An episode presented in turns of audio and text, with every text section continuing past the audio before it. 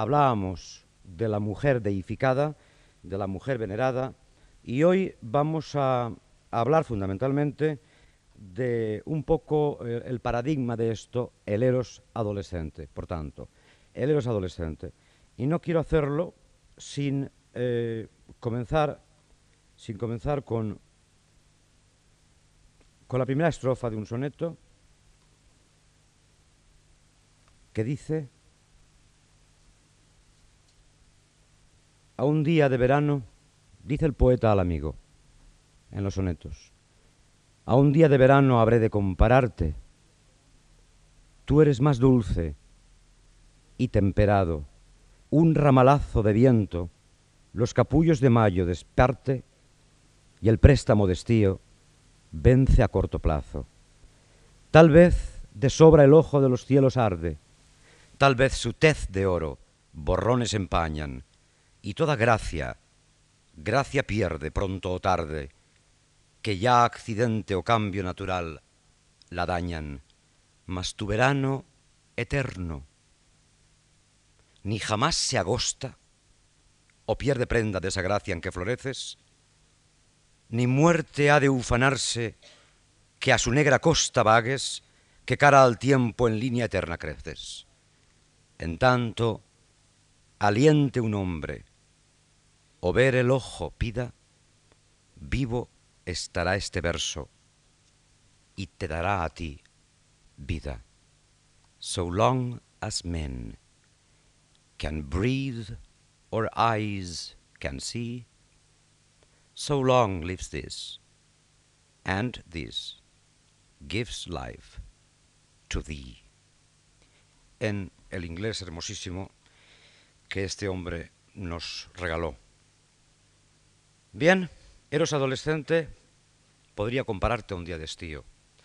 En el camino hacia el caos que estamos intentando reconstruir, hacia el caos o degradación en el escenario, en el camino hacia el caos, único método para construir un paraíso provisional en Shakespeare a través del disfraz del sexo, hemos de dar un nuevo paso para reflexionar sobre aquellos ejemplos en que la atracción sexual se produce en entornos donde la ambigüedad es el signo. Esto va a ser importante. Atracción sexual donde, eh, donde la propia atracción se produce en entornos ambiguos, donde la ambigüedad es el signo. En ese sentido, y por eso he empezado con un soneto también hoy, los sonetos y el resto de los poemas de Shakespeare, Lava's Complaint, Phoenix and the Turtle, etc., en ese sentido los sonetos y el resto de los poemas volverán a estar en la base de un estudio que ha de considerar además la sexualidad en comedias y en tragedias, y que iremos viendo en los días sucesivos. Promiscuidad, efectivamente. Pensemos en el sueño de una noche de verano. Pensémoslo, recordemos aquel, aquel círculo cerrado donde por casualidad se reúnen unos hombres y unas mujeres que ni siquiera se conocen o reconocen. Recordemos eh, que ese paraíso vegetal del que tanto ha escrito el profesor Pérez Gallego, que ese paraíso vegetal es un paraíso de promiscuidad, un paraíso de ambigüedad, un paraíso donde no hay distinciones. Y veremos luego, lo leeremos, veremos cómo no es una alternativa al mundo exterior, sino una realidad en sí misma, vegetal, sexual. Sueño de una noche de verano, Midsummer Night's Dream. ¿Qué ocurre?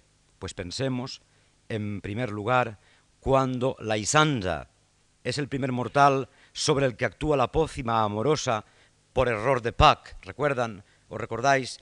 Puck pone una pócima amorosa eh, sobre los personajes.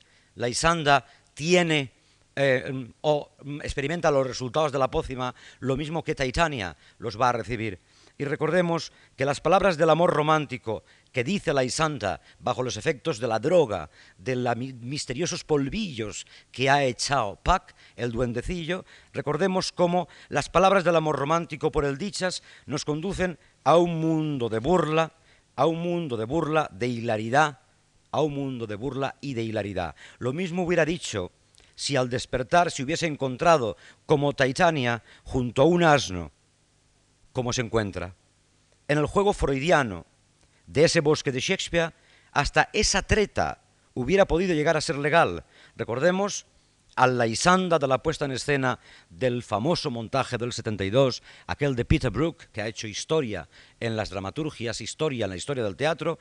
Recordemos a Peter Brook y su famoso Midsummer Night's Dream del 72. Recordemos también la risa del público.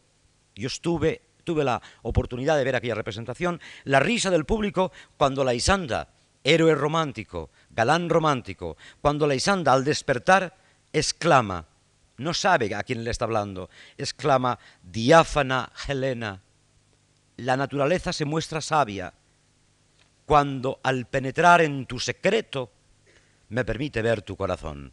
Y la gente se ríe mucho por una razón, porque al penetrar en tu secreto, traducimos secreto, adrede, a propósito, está diciendo al penetrar, al penetrar in thy bosom.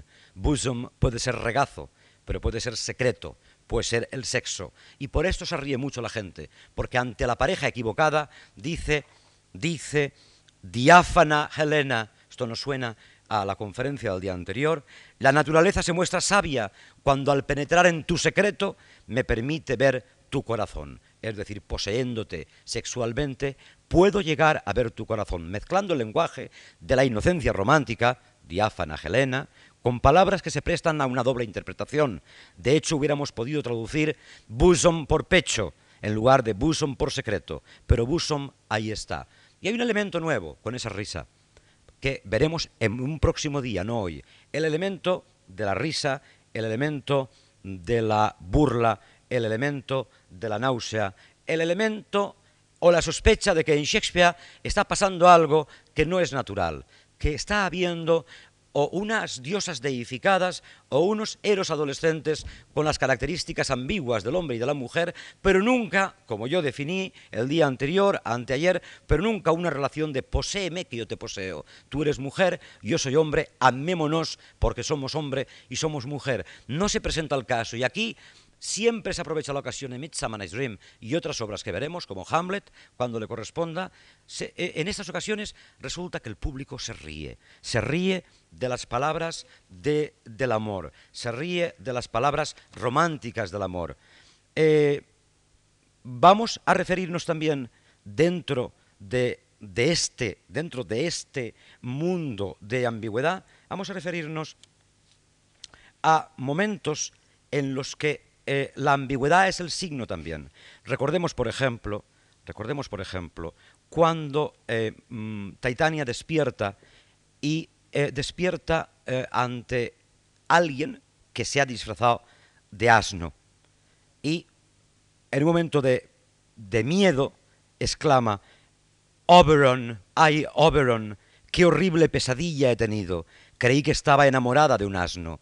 Pero antes, antes de despertarse, Recordemos cuando ella y el asno están en el paraíso vegetal, antes, cuando están en el paraíso vegetal, fíjense, fijaos, eh, cuál es el, vocabulario que utiliza la protagonista con el tal asno, con el, el burrillo que existe en la función. El tal asno es su galán, y el asno canta, ni los mirlos de pico anaranjado, negros como el hollín, ni todos los tordos de acento acompasado, ni el gorrión saltarín. Y mientras canta, Titania contesta, ¿Qué ángel me despierta en mi lecho de flores? Imagínense la risa. Están cantando ni el gorrión saltarín y ella, sin saber que es un asno, sabiendo que es un asno, nosotros sabiendo que es un asno, escuchamos como dice, ¿qué ángel me despierta en mi lecho de flores?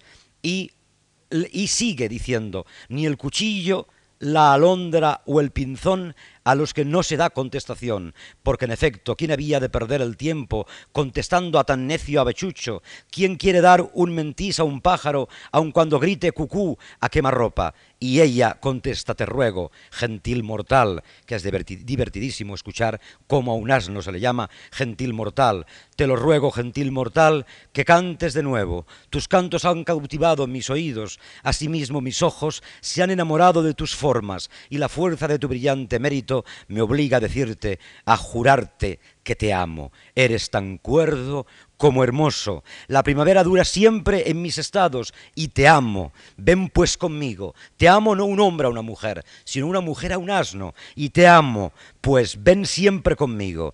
Te daré hadas para servirte. Irán a buscarte joyas en el fondo del mar. Mientras duermes en un lecho de flores, mis cantos mecerán tu sueño. Y de tal suerte purificaré los groseros elementos de tu naturaleza mortal que tendrás la suavidad de un espíritu aéreo. Bien, esto todo a un asno. Y vale, vale como argumento que nosotros digamos, bien, a un asno, pero resulta que nosotros como público sabemos que es un asno. No importa, porque ella no sabe que nosotros sabemos. Ella cree que es un asno. Nosotros sabemos que no es un asno. Y nosotros sabemos que es bottom disfrazado de asno, ensayando con los artesanos del paraíso vegetal, de eh, la Arcadia esta vegetal, del, del, bosque donde viven los enamorados en Midsummer Night's Dream, sabemos que es así, sabemos que en la función es así, y sabemos que da risa, pero ella no lo sabe, ella está diciendo al final de la pesadilla, cuando se despierta, sí que dice como uno de los mortales, como uno de nosotros, como uno de las personas decentes que todos llevamos dentro, ay, Oberon, qué horrible pesadilla he tenido, creí que estaba enamorada de un asno. Es como cuando despertamos y nos relajamos después de un mal sueño. Hemos tenido un sueño bello o hemos tenido un sueño de angustia, un sueño tamizado sexualmente. Y qué alegría nos proporciona despertarnos y pensar que somos de lo más normal del mundo, que no pasa nada, que nadie nos va a notar que hemos estado enamorados de un asno. Ella dice, me thought I was enamored of an ass. Que encima la pronunciación del final es muy parecida a otra cosa que es muy grosera y que, y que la maravillosa eh, enclosure de esta casa me impide, con su fama de sitio tradicionalmente honesto y, mm, y de buen gusto me impide, me impide mm, traducir. Me thought I was enamored, no in love, enamored, dice, of an ass. Bien. Está ensayando Bottom el papel de, de borrico. ¿Y esto importa? No importa, porque ella todo lo que sabe es eso. Y otra vez, no hemos de olvidarlo, le dice, acércate, ven a sentarte en este lecho florido. Eh, es para morirse de la risa. De verdad, piensen ustedes en el burro y en esa mujer. Esta función la he visto yo muchas veces, pero acércate, ven a sentarte en este lecho florido. Ven. Y así acariciaré tus encantadoras mejillas. Y así pondré rosas de almizcle en tu cabeza blanda y lisa. Y bese tus blandas y hermosas orejas. Suave deleite mío ¿Quieres oír música?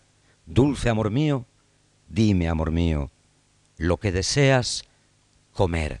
Bueno, comer también tiene un problema, hablaremos cuando tratemos del sexo. Comer es eat, y eat en inglés isabelino significa comer y significa hacer el amor. Desear y comer deben connotarse, por eso cuando quiere, cuando le pregunta, ah, dime, amor mío, uh, whatever you would like to eat. Bien, pues la risa se puede imaginar uno cuál es. Desear y comer, un asno, Titania y la potencia sexual. Potencia sexual en el paraíso, en la Arcadia, en Midsummer's Dream, sin distinción de sexos. Cuando la potencia sexual se organiza en el escenario, no hay diferencia entre hombre, mujer, borrico, adolescente, etc. Cuando se pone a operar, dice, bueno, esto que estoy viendo, ¿qué es exactamente? ¿Es un wet dream o qué es? Nadie sabe lo que está ocurriendo allí. Todo el mundo se empareja con quien no debe, todo el mundo comete equivocaciones, pero todo el mundo disfruta como en una borrachera. Cualquier objeto vale para la satisfacción sexual en ese paraíso. Para formar una sociedad transexual. Lo que aparece en Midsummer's Dream es un espacio vegetal donde vive el eros adolescente, donde e-, ese eros adolescente y esa técnica de ambigüedad no funciona como alternativa, ojo, lo dije, no funciona como alternativa al mundo exterior, sino como algo algo que hay que construir y cuya base es la que sirve, no como alternativa, no como complemento. Eh, nos portamos bien como profesores, nos portamos bien como conferenciantes, ustedes se comportan magníficamente como público. Estamos en la sociedad de fuera del paraíso vegetal. Ustedes son un magnífico público, yo soy un decente em, conferenciante. Entonces, eh, vamos a construir, además de esto que es muy aburrido, ser magnífico público y ser un conferenciante como ha de ser un conferenciante, modoso, etcétera, mostrando sus conocimientos, parcos o en abundancia, vamos a olvidar ese mundo y vamos a hacer alguna diablura a las 3 de la mañana. Vamos a salir de noche. Entonces esa salida de noche es como una alternativa que me compensa por el mundo aburrido de funcionario que puedo llevar durante el día. No, no, no. La Arcadia que se construye en Shakespeare, el paraíso vegetal, es una religión en sí misma. Es como si salir a las 3 de la mañana fuese una doctrina y no una alternativa al mundo exterior. Un poco para que lo comprendamos. Y entonces ahí, en esa sociedad transexual, es donde toma cuerpo muy, de una manera muy definida el andrógino. Y el andrógino es el que reúne los contrarios. Y el andrógino es la muestra de la coincidencia oppositorum, o pronunciado no a lo jesuítico, la coincidencia oppositorum. Es decir, los encantos de los opuestos son mucho mejor, son mucho mejor que lo masculino o que lo femenino. Yo diría pues que no estamos ante mujeres que quieren ser hombres o ante hombres que quieren ser mujeres. No es esto. Estamos ante seres que prefieren la ambigüedad del signo a el sentido straight del signo. Y esto está funcionando en el día de hoy. Eh, anteayer hice la referencia, tendré que hacer muchas veces la referencia al mundo de la publicidad que usa y abusa de esa maravilla de la ambigüedad, ni que tiene que todos los pantalones que llevan las chicas, que todos los trajes sospechosos que llevamos los hombres son eh, mm, mm, restos de una mitología. Todos somos lo mismo, todos estamos confundidos, todos bebemos la misma bebida con una espuma eh, sparkling maravillosa que nos quita la sed, todos nos zambullimos en los mismos lagos, donde recogemos la misma joya, donde no se sabe si el torso que se ve es de él o es de ella. Hay un mundo maravillosamente ambiguo que los publicitarios del oro y los de las bebidas refrescantes han sabido aprovechar muy bien. Aquello que es exactamente es un hombre, es una mujer. Da igual, en esa gracia, en esa confusión está la gracia. Coincidencia opositorum, ser poseído por la oscuridad. He anotado yo. Ser poseído por la oscuridad. ¿Eh? También podemos imaginárnoslo. Un lugar oscuro es mucho más sencillo que un lugar donde hay una luminaria, donde todos nos conocen. Un lugar oscuro es donde se ve una copa, un lugar oscuro es donde vamos y nos confundimos y perdemos la identidad. Y eso es Midsummer's Dream, un lugar para perder la, la identidad. Como lo era, recordemos, hemos de hacer siempre referencia a Como gustéis y a Noche de Reyes, siempre, absolutamente siempre y a los sonetos, como lo era Como gustéis y Noche de Reyes. Pero estos no son sino tics del Renacimiento. Ya hemos hablado en alguna otra ocasión, quizás lo dije, y si no, unos amigos se lo contaba ahora, que el Renacimiento en Inglaterra entra muy tarde. Pero esto, Shakespeare, esto lo asume como un tic renacentista, precursor o no precursor. Esto pasaba por también aquella otra función a la que hice referencia anteayer, que se llamaba Dos nobles amigos. Pero yo sé, em, hecho que se repartieran, me da la impresión de que todo el mundo lo tiene, un papelito un poco complicado, en el que me gustaría que funcionáramos un momento, a partir del cual me gustaría que funcionáramos. Ese papelito es un esquema que hizo Jean Cott en su maravilloso libro, Shakespeare nuestro contemporáneo, pero al que yo le he añadido alguna corrección, con permiso de Jean Cott, gran amigo mío. Le he añadido alguna corrección. Fijaos lo que pasa en el paraíso vegetal. Fijaos lo que pasa en la sociedad alternativa. Fijaos lo que pasa en Shakespeare, en los sonetos, en Midsummer's Dream, en Como gustéis, en Twelfth Night. Esquema A. Primer nivel. Actores, hombres, ¿recordáis? Que eran solo chicos los que interpretaban los papeles. Actores hombres interpretando todos los papeles, masculinos y femeninos. Nivel primero. Nivel segundo. De esos actores, hay dos que interpretan a Baola en Noche de Reyes, que se disfrazará de, ya veremos, y Rosalind en Como gustéis. Esto es un nivel de travestismo primero. Travestismo 1. Tercer nivel. El actor que hace de doncella se ha disfrazado de hombre. Un actor hace de doncella y se disfraza de hombre. Luego vuelve a ser hombre. Este es Cesario en Noche de Reyes, que es Viola, y Ganymede, que es Rosalind. Travestismo 2. Esquema B. Primer nivel. Actores hombres interpretando todos los papeles, masculinos y femeninos. Segundo nivel. Actores que hacen de Viola, Noche de Reyes, Rosalind, travestismo primero.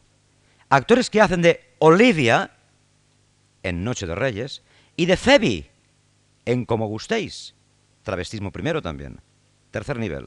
Actores que hacen de doncella disfrazada de hombre, Cesario y Ganymede. Pero añade un esquema yo. Primer nivel. Actores todos hombres. Segundo nivel. Actor que hace de Rosalind, travestismo primero. Y tercer nivel. Actor que hace de doncella disfrazada de hombre. Actor que hace de doncella disfrazada de hombre. Ganymede, travestismo segundo. Cuarto nivel. Actor que hace de doncella disfrazada de hombre y que quiera aparentar que es doncella. Eso sí que es un lío. Travestismo tercero. Ese es mi añadido a COT. Esto sí que es un lío eh, grande. Esto sí que no hay quien se lo pueda comer. Y vamos a ver una escena donde pasa eso. Eh, Rosalind, en Como gustéis, se encuentra con Orlando. Ella lleva disfrazada de Ganymede. Se encuentra con Orlando. Y ocurre lo siguiente. Ella sabe metodologías para curar eh, enfermedades de amor, amores. Y le dice a él, no quiero gastar mis medicinas sino en los enfermos de verdad. Hay un hombre que vaga por estos bosques, que maltrata a los tiernos árboles, grabando el nombre de Rosalind en los troncos, colgando odas en las espinas y elegías en las zarzas. Ese es Orlando que va haciéndolo. Ella está vestida de Ganymede. Hay un loco por ahí que va haciendo eso. Y todo, fijaos bien, le dice a Orlando, vestida de Ganymede, y todo, fijaos bien, por deificar a esa tal Rosalind, que es ella. Si tropezara con ese visionario, que es Orlando, le daría un buen consejo, pues parece que sufre la cotidiana fiebre del amor. Y dice Orlando, yo soy quien padece ese mal. Decidme vuestro remedio, os lo ruego. Y le dice Rosalind, ¿no presentáis ninguno de los síntomas de que, de que habló mi tío? Él me dijo cómo distinguir a un hombre que sufre de amor, de cuya jaula de jueces no parecéis vos prisionero. Y dice Orlando, ¿y cuáles son esos síntomas? Y ella se le acerca, coqueteando, siempre en cualquier montaje, lo mira, rostro demacrado, es un síntoma que vos no tenéis, ojos hundidos y ensombrecidos, que no tenéis, ánimo displicente, que no tenéis, barba descuidada, que no tenéis, está describiendo los síntomas de la enfermedad de amor. Aunque eso os lo perdono porque lo que tenéis o la que tenéis es la que toca en renta al hermano menor. Además, las calzas tendrían que ir sin jarreteras, la gorra sin cinta, las mangas sin botones, los zapatos desatados y en conjunto todo en vos tendría que tener un aire desatado y de descuido. Vos no sois el hombre, vos lleváis de punta en blanco las prendas y más que de otra persona parece que os prendáis de vos mismo. Y Orlando le contesta, lindo mancebo. A ella que va vestida de chico, él no sabe que es una chica. Quisiera poderos convencer de que en verdad estoy enamorado. Y Rosalind contesta, ¿convencerme a mí? Intentadlo mejor con esa a la que amáis. Más dispuesta estará, seguro, a dejarse convencer que a confesar que lo habéis conseguido. Este es un punto en el que aún mienten las mujeres a sus conciencias. Pero sois realmente vos quien cuelga en los árboles versos de admiración a Rosalinda. Orlando dice, os juro, mancebo, por la inocente mano de Rosalind, que yo soy ese desventurado de quien habláis. Y contesta ella, estáis lleno de amor como los versos demuestran. Y Orlando dice, no hay verso o razón que pueda expresar hasta qué punto. Y dice Rosalind, el amor no es sino desatino y como los locos, os lo aseguro, merece látigo y celda oscura. La razón por la que no se les castiga igual ni del mismo modo se les sana es que siendo tan común esa demencia de amor, hasta los verdugos la tienen. Yo me aplico a curarla por consejos. Y Orlando le pregunta, ¿habéis logrado curar a alguien de ese, de ese modo? Y Rosalind, otra vez coqueta, vestida de hombre, le dice a uno, sí. Y de esta manera, ese uno tenía que imaginar que era yo el objeto de su amor, vestida de hombre, su amada, quedando obligado a hacerme la corte cada día. Entonces yo, jovenzuelo lunario que soy, le daba quejas, me ponía afeminado, casquivano, caprichoso, mimoso, soberbio, fantástico, ardiente, ligero, inconstante, lloroso o alegre, a toda pasión y a ninguna entregado, como hacen mancebos y mujeres que son ganado del mismo pelo, y ahora lo quería o lo dejaba, ora lo halagaba o lo despreciaba, lloraba por él o le escupía, hasta que a mi galán llevé del humor loco del amor al loco humor de la locura, que se le hizo abandonar el torbellino de la vida para quedarse, tal monástico, morando en un rincón. Así fue como lo curé, y así es como me comprometo a curaros y dejaros tan limpio el hígado y tan sano como el corazón de una oveja, no quedando en él ni mancha del amor. Y Orlando dice, mancebo, renuncio a toda curación. Y Rosalind le dice, yo te curaré. Tan solo tienes que llamarme Rosalind, y es un chico, y venir cada día a mi choza y cortejarme. Y Orlando contesta, por mi amor que lo haré. Decidme dónde es. Y ella dice, ven conmigo y te lo mostraré. Y tú, entre tanto, me dirás a mí en qué lugar de la floresta vives. Ven, vamos. Y Orlando dice, con todo el corazón, noble mancebo. Y Rosalind contesta, no, has de llamarme Rosalind. Y cambia, ven hermana, que está la prima presente, ven hermana, ¿no nos acompañas? Y se van Ganimede y Orlando a la choza. Esta es la situación de mi añadido en el cuarto nivel, actor que hace de doncella, es un chico que nace de doncella, disfrazada de Ganímede y que quiere aparentar que es doncella, que es el, el travestismo tercero. Es decir, tenemos a los que hacen de mujer, los que hacen de mujer que se disfraza de hombre, y los que hacen de mujer que disfrazada de hombre quiere ser tratada como una mujer. O sea, ahora ya podríamos resumir en tres grandes capítulos. Anteayer decíamos y hablamos de la mujer deificada. ¿Está bien? Mujer deificada es mujer alejada. Después, en las comedias primeras, All's Well That Ends Well, ¿recordáis? Trabajos de amor perdido, etcétera, etcétera. Luego, como último tramo, esa misma mujer deificada aparecía en los romances del final de la producción shakespeariana. Y yo nombré Cuento de invierno, si recordáis. Cuento de invierno. Pero en medio tenemos el icono adolescente del que estamos ocupándonos. Y eso es más peligroso. La mujer deificada se aleja en las comedias primeras, vuelven los romances de atrás y el icono adolescente se estabiliza en las comedias de en medio y en algunas de ellas llamadas comedias oscuras o comedias de peligro. Porque nadie piense que Twelfth Night es una comedia para divertirse. Nadie piense eso, porque en Twelfth Night hay al final una persona que se llama Antonio, a la que nos vamos a referir, que queda solo absolutamente solo, ladeado, fuera del escenario, sin emparejar, animal sin pareja, como ese otro Antonio del mercader de Venecia, que queda separado, que queda segregado, animal sin pareja, oveja negra del rebaño. Bien, todos estos métodos, la mujer deificada, el icono adolescente, etcétera, son para destruir la imagen de la mujer, la mujer hembra, a la que se le puede decir yo te poseo, poséeme, yo te amo, ámame, yo te abrazo, abrázame. Esa mujer no aparece en la obra de Shakespeare. Yo no la he encontrado, son muchos los años. La mujer esa no existe. En este preciso momento está ocurriendo algo que resulta turbador. La ceremonia de la atracción equívoca ocurre ante nuestros ojos. Ya no hace falta que recurramos al, lenguaje. Delante de nosotros, Ganimede y Orlando van a una choza. La mujer virilizada es ahora un hombre afeminado. ¿Qué sucederá? ¿Qué pasará? el espectador acabará por no saber qué está viendo. ¿Quién es quién? En este espacio transexualizado. ¿Qué pasa? ¿Quién es quién? En este espacio transexualizado, lingüística y semánticamente. El espectador no sabe qué hacer al final.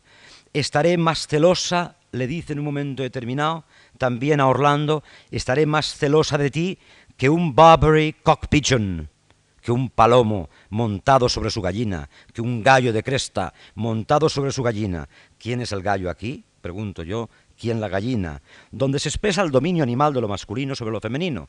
Adviértase además que aquí lo masculino sería Rosalind y lo femenino y pasivo sería Orlando. En una próxima disquisición, el martes próximo, eh, hablaremos de la aversión sexual que todo esto puede ir apuntando. Hoy no lo trataremos, pero hoy sí que hablaremos de esas arcadias pastorales que nos devuelven una imagen del mundo distinta y enriquecida y llena de, añoranzas. Se dice en Como gustéis su momento, se dice algo maravilloso, algo misterioso, algo que interesa que nos suene en los oídos. Se dice en un momento, este mísero mundo tiene cerca de seis mil años de edad. Y sin embargo, recordáis esto, algunos lo habréis leído, y sin embargo, en todo ese tiempo no ha habido hombre que muera por causa de amor. Qué triste, ¿no? Troilo tuvo el cráneo aplastado. Leandro hubiera vivido muchos años felices, aunque Hero hubiera profesado de monja. Y los cronistas imbéciles de la época hallaron que fue a causa de Hero, de Sestos. Pero estas no son más que patrañas. Los hombres mueren de cuando en cuando y los gusanos se los comen. Pero no es de amor de lo que fallecen. Es tremendo escuchar esto. Nadie muere de amor. Bien, es una pena en cualquier caso. Uno juega a ser él, otro juega a ser ella. En este juego hemos de volver a recordar lo que acabamos de leer en la escena en la que ella se ofrece como remedio disfrazada de chico, etcétera, etcétera, y añadiría yo otro eh, brevísimo parlamento, eh, diálogo, en el que eh, Ganimede logra hacer un simulacro de boda con Orlando y le pide a Celia, que va vestida de aliena, todos van disfrazados, que los case y que haga de sacerdote. Entonces, este es un momento perturbador. En cualquier producción, recuerdo la de Pierre Constant hace tres o cuatro años para esta traducción del Instituto Shakespeare de nuestra universidad. Recuerdo la de Pierre Constant, todo era, era un montículo de arena, era un fondo, un ciclorama blanco, eran unas luces azuladas, y de pronto Orlando decía, os lo ruego, casadnos. Y Celia, que va disfrazada de aliena, decía, no sé bien las palabras. Y Rosalind decía, debéis comenzar así, ¿queréis Orlando y Celia dice, veamos, ¿queréis Orlando por esposa a Rosalind? Va disfrazada de chico, ¿eh? Sí, quiero. Rosalind, sí, pero ¿cuándo? Ahora mismo, contesta Orlando, tan pronto como acabe de casarnos. Y Rosalind dice, pues decid entonces, os tomo Rosalind por esposa. Y Orlando contesta, os tomo Rosalind por esposa. Y Rosalind dice, debieran preguntarnos o preguntaros, ¿con qué derecho, sin embargo, os tomo Orlando por esposo? Ahí tenéis una novia que se adelanta al sacerdote, va vestida de chico. Y en verdad que el pensamiento de la mujer se anticipa a sus actos. Y Orlando dice, así hacen todos los pensamientos porque tienen alas. Y Rosalind contesta, Decidme ahora cuánto tiempo la querréis después de haberla poseído. Y Orlando dice, para siempre y un día más. Y Rosalind, por fin, el parlamento al que he hecho referencia, decide un día sin el para siempre. Ea, Orlando, que los hombres son abril cuando cortejan y diciembre de casados, y las doncellas son mayo cuando son doncellas pero el cielo cambia cuando se desposan, con una especie de descripción de que la aventura amorosa es imposible.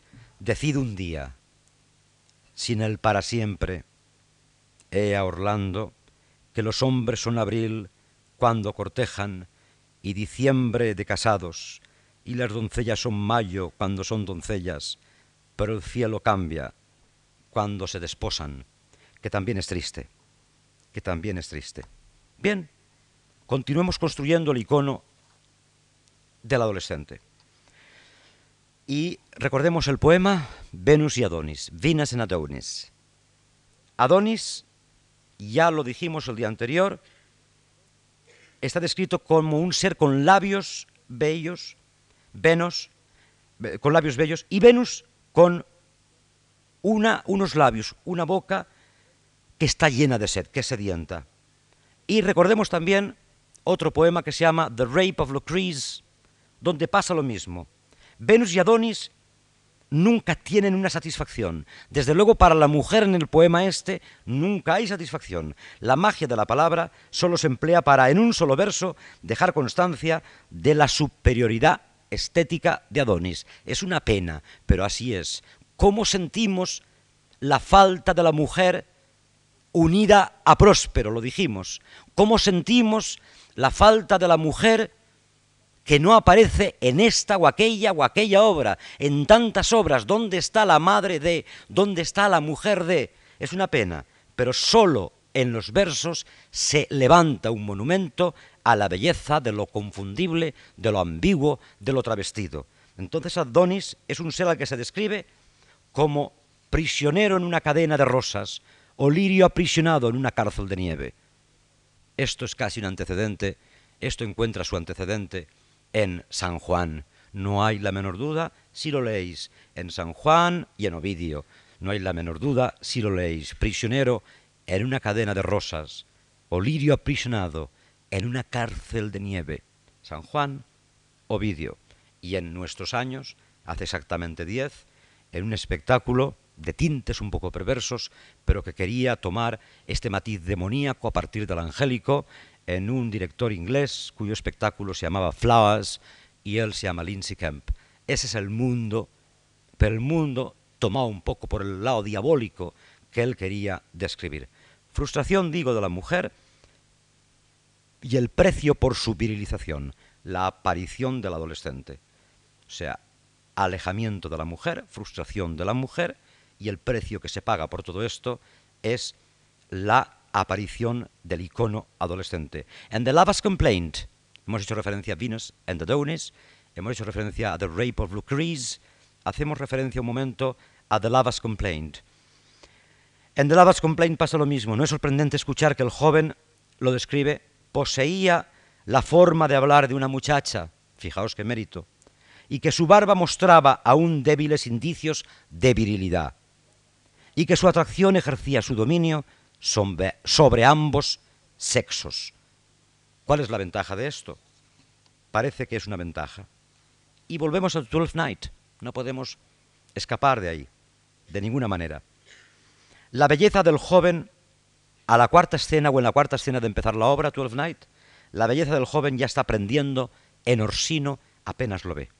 Orsino eh, es, es es el conde que em, ve al joven Cesario, que no es sino Viola, que ha llegado a Iliria. Y apenas lo ve, cuarta escena, ya está mostrando por él y por tu modo de expresarte, le dice, un interés. Por tus facciones, le dice, por tu estatura, por tus movimientos, por tu altivez. Me parece que siento tus perfecciones con atracción invisible y sutil. Es curioso, a la cuarta escena está pasando esto. Y atendamos un momento también al diálogo entre Orsino y Vaola, que va disfrazada de Cesario, cuando se oye decir a Orsino lo siguiente. Dice, acércate muchacho, ella está para servirle allí, a su servicio, va disfrazada de muchacho, acércate muchacho, si alguna vez amas, acuérdate de mí en tus sufrimientos de amor, pues es mi apariencia, la de los verdaderos amantes. Tus ojos se han fijado ya, estoy seguro, a que sí, en el objeto amoroso. ¿No es cierto, muchacho? Y Cesario, que es Viola, contesta, un poco, es cierto. Y Orsino juega más fuerte, como un sacerdote antiguo en confesión sexual. ¿Y de qué clase de mujer se trata? Esa en la que piensas. Y Cesario, que es Viola, le dice inocentemente, tiene vuestra misma complexión, señor. Y Orsino le dice, entonces, no te merece. ¿Qué años tiene? Y Viola Cesario contesta, los mismos años que vos, señor. Otro ejemplo, la misma obra. Antonio acompaña a Sebastián, que es hermano gemelo de Viola, que va disfrazada de Cesario. Ese es otro lío. Hay en la obra un hermano gemelo, siempre hay un hermano gemelo en Shakespeare. Comedy of Errors, la comedia de los errores está basada en eso. hasta los criados son gemelos, aparece un Antonio mayor siguiendo a un muchacho que no ha muerto en la tempestad, que no ha muerto en, aquella, eh, eh, en aquel naufragio. Viola piensa que ha muerto, pero no ha muerto. Cuando entra y pregunta, What country is this, my lord? Illyria. Están en Illyria, cree que todos los demás han muerto. No ha muerto Sebastián, que es gemelo de Vala, que vestida de chico cesario es exactamente igual que Sebastián. Antonio le persigue, lo asedia, y ahí tenemos una nueva situación. Este Antonio evidentemente se quedará al lado, al final, para que todos salgamos limpios de la sala, para que nadie piense que ha tenido un wet dream. Este Antonio quedará al lado, pero de momento lo persigue. Persigue a Sebastián, que es un icono adolescente, y le dice, si no queréis herirme de amor, dejad que sea vuestro sirviente. Y Sebastián contesta, si no queréis que lo hecho quede deshecho, es decir, matar a quien no habéis sino de recuperado, abandonad ese empeño. Quedad con Dios, mi corazón está lleno de ternura. Marcho a la corte del conde Orsino. Adiós. Y Antonio le dice, que la bondad de todos los dioses te acompañe. Tengo muchos amigos en la corte de Orsino. De otra forma, no tardaríamos en reunirnos allí. Pero pase lo que pase, te adoro tanto, que el peligro me parecerá un juego e iré de todos modos. Ahí tenemos un nuevo lío que recuerda, que recuerda aquella segunda parte de Enrique IV, cuando, si la habéis leído, si, la, recordáis, si habéis visto siquiera Campanadas a medianoche de Orson Welles, cuando el príncipe Hal, que es un golfo, que ha ido bebiendo por las tabernas con, con Falstaff, que ha hecho correrías increíbles, que han robado juntos. Cuando ese príncipe Hal aparece coronado por la puerta del de palacio y sale a la calle para saludar al pueblo, Falstaff, que es un amigo impresentable, está a la puerta y le grita desde la multitud y le dice, Dios salve a vuestra gracia, rey, mi rey Hal, Dios salve a mi dulce muchacho, a mi amigo, mi rey, mi Júpiter. Os hablo a vos, ¡ey! mi dulce niño, Dios te salve. Y Hal ya no es un golfo, Hal es un rey. Y Hal no contesta, o contesta solamente, I know thee not, old man. No te conozco. I know thee not, old man. Fall to thy prayers arrodíllate y reza, no digas tonterías. Como veis, Shakespeare se negaba a utilizar el auxiliar negativo, I don't know you, y nos dice, I know thee not, que es mucho más bonito, mucho más latino y mucho más normal. Bien, sonetos. Sonetos. La construcción de Eros adolescente pasa por la lectura de los sonetos. hemos de leer dos, tres o cuatro para hacernos una idea de en qué mundo nos hemos metido. Y nos hemos metido en un mundo que empezaba, ya, ya lo hemos dicho antes, con Shall I compare thee to a summer's day? Eh, quien me pueda entender en inglés, vale, quien no me pueda entender en inglés, le ofreceremos el ruido hermoso que esto produce, porque inmediatamente paso al castellano. A un día de verano habré de compararte. Shall I compare thee to a summer's day? tú eres más dulce y temperado. Un ramalazo de viento los capullos de mayo desparte, y el préstamo de estío vence a corto plazo. Thou art more lovely and more temperate, rough winds do shake the darling buds of May, and summer's lease hath all too short a date. Tal vez de sobra el ojo de los cielos arde, tal vez su tez de oro borrones empañan, y toda gracia gracia pierde pronto o tarde, que ya accidente o cambio natural la dañan. Mas tu verano eterno ni jamás se agosta, but the eternal summer shall not fade, jamás se agosta o pierde prenda de esa gracia en que floreces, no lose possession of that fair thou owest, que es owes en isabelino, owest mi muerte ha de ufanarse, que a su negra costa vagues que cara al tiempo en línea eterna creces. nor shall death brag, thou wanderest in his shade, when in eternal lines to time thou growest, you grow, thou growest. En tanto aliente un hombre o ver el ojo pida, so long as men can breathe or eyes can see, y lo importante, vivo estará este verso, so long lives this, y te dará a ti vida, and this gives life to thee. Y con esto conectaremos con otra ponencia el martes o el jueves, porque en tanto que aliente un hombre, vivirá este verso, que te dará a ti vida, es, me sospecho, la, el enunciado de que la literatura es lo que pervive, que la literatura quizás sea más importante que la vida. Pase lo que pase, en este verso te voy a consagrar para siempre, te voy a dejar escrito como un grafo para siempre. Podrá pasar el tiempo, pero este verso amatorio nunca pasará, que es una idea maravillosa. Otro soneto de construcción de la idea del andrógino, de la idea del icono adolescente. Un rostro de mujer, de la mano pintado, de natura, tú tienes, dueño y dueña mío. Corazón dulce de mujer, pero no usado a las mudanzas frívolas del mujerío. Ojo más claro que los de ellas, en sus giros menos falso que todo lo que mira adora. Hombre que en su color toda color colora, miradas de hombre roba y de mujer suspiros.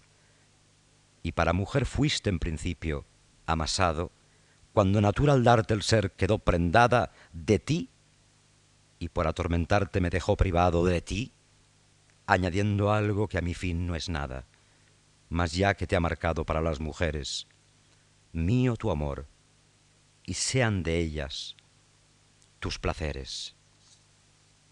Este es el 20. El 26. Tú. Señor de mi amor. Estamos construyendo el mito del eros adolescente. Tú, Señor de mi amor, a quien en vasallaje mi deber encadena tu merecimiento, a ti por embajada escribo este mensaje que testimonia del deber, no del talento deben ver tan grande que a un talento así de pobre lo hará quedar en seco a busca de palabras, salvo que espero que tu alma tú le abras y él desnudo se vista gala que te sobre, hasta que, la que sea, estrella que me guíe, con clara luz me mire en gracioso signo y que a mi amor desarrapado lo atavíe para mostrarme de tu dulce trato digno. Quizá ose yo decir cómo te quiero mientras, mientras ni aún asomar a juicio donde tú te encuentras. Y el soneto 40. Ten todos mis amores, amor mío. Ten. Y bien, ¿qué tienes más que antes no tuvieras? Ningún amor. Amor que sea amor de veras. Todo el mío sin eso, tuyo era también. Pues si por amor mío mi amor me arrebatas, no puedo reprocharte en cuanto mi amor usas, mas caiga en ti reproche si tú te abaratas gozando por capricho lo que tú rehusas. Te perdono.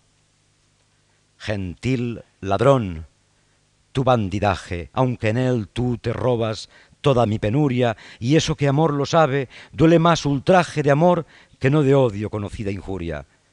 Hermosura lasciva, en quien cualquier delito son donaires, mátame ya, desaires, kill me with spites, mátame ya, desaires, no he de ser tu enemigo mientras viva, yet we must not be foes.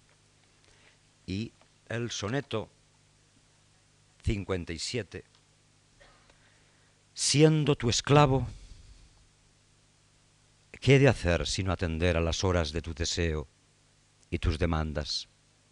Ningún precioso tiempo tengo que perder, ni hacer otros recados que los que me mandas, ni oso reñirle a la hora inmensamente larga, en que, el, en que el reloj por ti, mi soberano, miro, ni llamar la amargura de la ausencia amarga cuando envías a tu criado de retiro, ni a un, ni oso yo indagar con mi razón celosa, ¿dónde andarás, ni en qué negocios o solaces, sino aquí, triste siervo, estar sin pensar cosa, salvo que donde estés, cuán felices los haces. Tan loco está hecho, amor, que nunca en tu cabeza hagas tú lo que hagas, pensará él vileza, siendo tu esclavo, ¿qué de hacer sino atender a las horas de tu deseo y tus demandas? Being your slave, what should I do but tend upon the hours and times of your desire? Bien, esta es la idea, la base que hay en todas las comedias. La base que hay en las comedias que hemos comentado. No estoy seguro si la base de las tragedias, sí la base de las comedias, en la construcción de ese héroe adolescente shakespeariano, en la construcción de un Orsino que sabe que Cesario es Viola, que lo sabe, y que afirma, venid Cesario, al final, pues eso seréis mientras seáis hombre, cuando ha descubierto que es mujer. Venid Cesario, pues eso seréis mientras seáis hombre, cuando bajo otros vestidos se os vea la amada de Orsino y la reina de sus sueños. Seréis como si quisiera conservar el encanto de lo andrógino. Bien, ya estamos viendo que esto no es el mundo de Love Slave Lost, que esto no es el mundo de la mujer deificada, que esto es una especie de definición, que hemos llegado a un lugar donde, donde lo oscuro andrógino es un paraíso estabilizado. Una definición, por cierto, de Feste, aquel personaje del que yo os leía una canción al final de la conferencia de anteayer. Feste dice, es el bufón trágico de la comedia y nos lo está recordando. Dice, el tiempo pasa, la juventud se acaba, el amor no ha de llegar, la alegría de ahora no es sino mueca, lo que está por venir es todavía oscuro, luego nada existe. La juventud es un tejido que no dura, es todo muy áspero, es muy melancólico, es muy amargo, es muy frustrante. Para hombre y para mujer es muy frustrante. Es frustrante verlos sin su compañera. Es frustrante que tengan que morir. Es frustrante que el amor nunca tenga que triunfar. Es hermosamente frustrante porque él lo ha dejado en líneas majestuosas, en líneas inenarrables, de una belleza infinita, como estamos comprobando en las pequeñas lecturas con las que yo intento ilustrar mi pequeña ponencia. Bien, si recordáis, también hice referencia a aquel personaje Bertram aquella pareja que eran Bertram y Paroles de All's Well That Ends Well, que es como esas otras parejas que hemos descrito y que tienen su origen, por cierto, en un espectáculo, en una obra que vosotros habéis visto seguramente, que es el Eduardo II de Marlowe, esa pareja en la que amor et militia, amor y milicia, eh, parecen que parece ser lo único que importa, un rey, que es la fábula del rey enamorado, a, a expensas o por o aunque tenga que perder el trono pero nunca su amor. Y no el amor homoerótico, sino el amor apasionado que a Marlowe se le antoja, que puede quedar mejor exemplificado por los tics del Renacimiento, se le antoja que puede ser el amor por el valido, pero es el amor por el amor entendámoslo. No es una excusa freudiana todo esto. A mí siempre me lo preguntan. ¿Es que este hombre piensa usted que tenía una idea amorosa de... No, este hombre lo que tuvo es una manera de construir estéticamente una, un mundo transexualizado, un mundo de inversión que le pareció más peligroso, que le pareció más excitante, como la noche es excitante, como el desorden es excitante. Por eso a Bertram y a Parol nos los encontramos diciéndose el uno al otro. Bertram le dice, perdido estoy y para siempre, condenado a la inquietud. Y Parol le contesta, ¿qué os ocurre, dulce amigo? Y Bertram le dice, aunque he jurado solemnemente ante el altar, jamás compartiré mi lecho con ella. Y Parol les dice, ¿cómo? ¿Qué decís, dulce amigo? Y Bertram dice, oh, mi Paroles, me han casado, me han casado antes las guerras de Toscana que compartir su lecho. Y ella es una mujer hermosa, ¿Por qué dice antes las guerras de Toscana que compartir su lecho si ella es una mujer hermosa? La mujer tiene mala fortuna en las obras de Shakespeare. Las actrices tienen poco que hacer en las obras de Shakespeare. Es un problema de repartos en las compañías. Es un problema siempre muy difícil de resolver. O la parte es pequeña o quedan mal paradas. Lady Macbeth siempre es un problema de casting muy importante. No hay amor straight. No hay amor a la luz del día.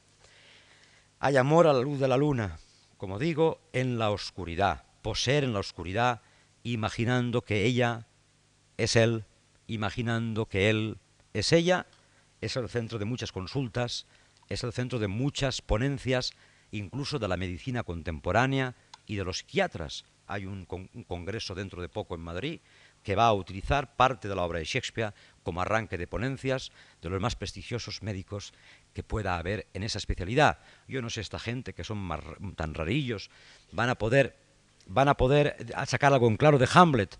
Sí que estamos en contacto, porque nos han pedido ejemplos en los que nosotros podamos llegar a intuir que hay una apetencia de él en lugar de ella. No voy a compartir el hecho, cumpliré Estoy casado, me casaré, pero cuando esté con ella, pensaré que ella no es ella, pensaré que ella reúne la belleza de los contrarios, la coincidencia eh, oppositorum. Está claro, Mariana en medida por medida e Isabela intercambian sus papeles, pero no siempre la realidad y la apariencia se nos presenta en Shakespeare con la misma cara, porque es de esto de lo que quiero hablar y termino, de la confusión y de dónde está la frontera entre la realidad y la apariencia en Shakespeare. ¿Quién es el gallo? ¿Quién es la gallina? ¿Quién es Cesario? ¿Quién es Orsino? ¿Quién es cada uno? Mariana e Isabela intercambian papeles y no podemos entender qué pasa. En el mercader de Venecia se intercambia otra cosa, cofrecillos, ¿recordáis? Un cofrecillo es de plata, o tiene la plata, otro tiene el oro, otro tiene el tal, y dentro va una foto un retrato de ella. Quien coja el cofrecillo con el retrato de ella será el que se case. A Shakespeare le gustaba mucho estas historias de cambiar cofrecillos o sexos. Le, gustaba, es una cosa excitante que cuando puede hace es muy divertido, como el, el, embajador, el, representante de España, el de tal, el de tal, el de tal, van eligiendo cofrecillos y lo primero que se le ocurre a uno es coger el de oro, evidentemente. Pero ya nos lo avisa Shakespeare, no coja usted el de oro, porque all that glisters, que es como se dice en isabelino, no glistens, all that glisters is not gold. Cuidado, no abra usted el cofre de oro que puede encontrarse con una sorpresa. Bien, eso les pasa a estas parejas, a Mariana, a Isabela, a los cofrecillos, a Viola, a Olivia, a Aliena. Aliena es Celia disfrazada de mujer, pobre mujer, persiguiendo y siguiendo a su amiga por la floresta. Esto les pasa a los hermanos en la comedia de los errores y esto les pasa a todos los Antonios. A veces el tema del engaño nos conduce en Shakespeare al de la perfidia, y terminaré, al de la perfidia. Pasa en Enrique IV, lo acabo de decir, con Hall y con Falstaff, Hal oculto tras sus nubes no es lo que parecía. Parecía un golfo, taberna en taberna, taberna en taberna, lío en lío, pero es un rey. Otelo no sabe tampoco dónde está la verdad y dónde está la mentira. Ya lo veremos en el próximo día. En el complicado juego lingüístico de Yago, no sabe dónde está la, la verdad y la mentira. Hamlet aparenta una locura que es ficticia, o no sabemos si es ficticia o no. Claudius, el rey, y Gertrude, su madre, viven de la mentira, viven en la mentira y de la mentira. Y lo mismo vive de la mentira Rosencrantz and Guildenstern, en la misma mentira que vive Ofelia. Nos lo cuenta Shakespeare en esa frase de la obra tan tremenda. Cuando la reina le dice a él, Sims, parece que... Y él contesta, Sims, madam. It is. Nada de Sims. Nada de parezco parecer. ¿Qué dices, madre? De parezco parecer. Es. No es parecer. Es ser. ¿Y cuál es la diferencia entre ser y padecer? ¿Cuál es la diferencia? No la sabe nadie. No la sabía el rey Lea, que ningún pecado había cometido, que no había ofendido a nadie, y que podrá escuchar las palabras de la verdad en boca de sus hijas, porque la verdad en Shakespeare tiene cara de mentira teatral, de añoranza y de apariencia. Precisamente la que le dice la verdad es a la que destierra. Cordelia, ¿os acordáis? Le dice la verdad. No te amo ni más ni menos, nada, nothing, no tengo nada que decir, nothing. Nothing will come of nothing, le contesta el padre, niente da niente. Todos los elementos del esquema hasta ahora visto serían parte de un mismo problema. Hombre débil, mujer fuerte, hombre que es mujer, mujer que es hombre, y podrían resumirse así. Las cosas no son lo que parecen en Shakespeare. No parecen lo que son en Shakespeare. Todo está sometido a cambio, todo es ambivalente. Sexo y lenguaje sometidos a un proceso de inversión, a las normas implacables de una misma estética heterodoxa. Un rostro de mujer de la mano pintado de natura tú tienes, dueña y dueño mío, master and mistress of my passion, corazón dulce de mujer, pero no usado a las mudanzas frívolas del mujerío. Pues hasta el martes. Gracias.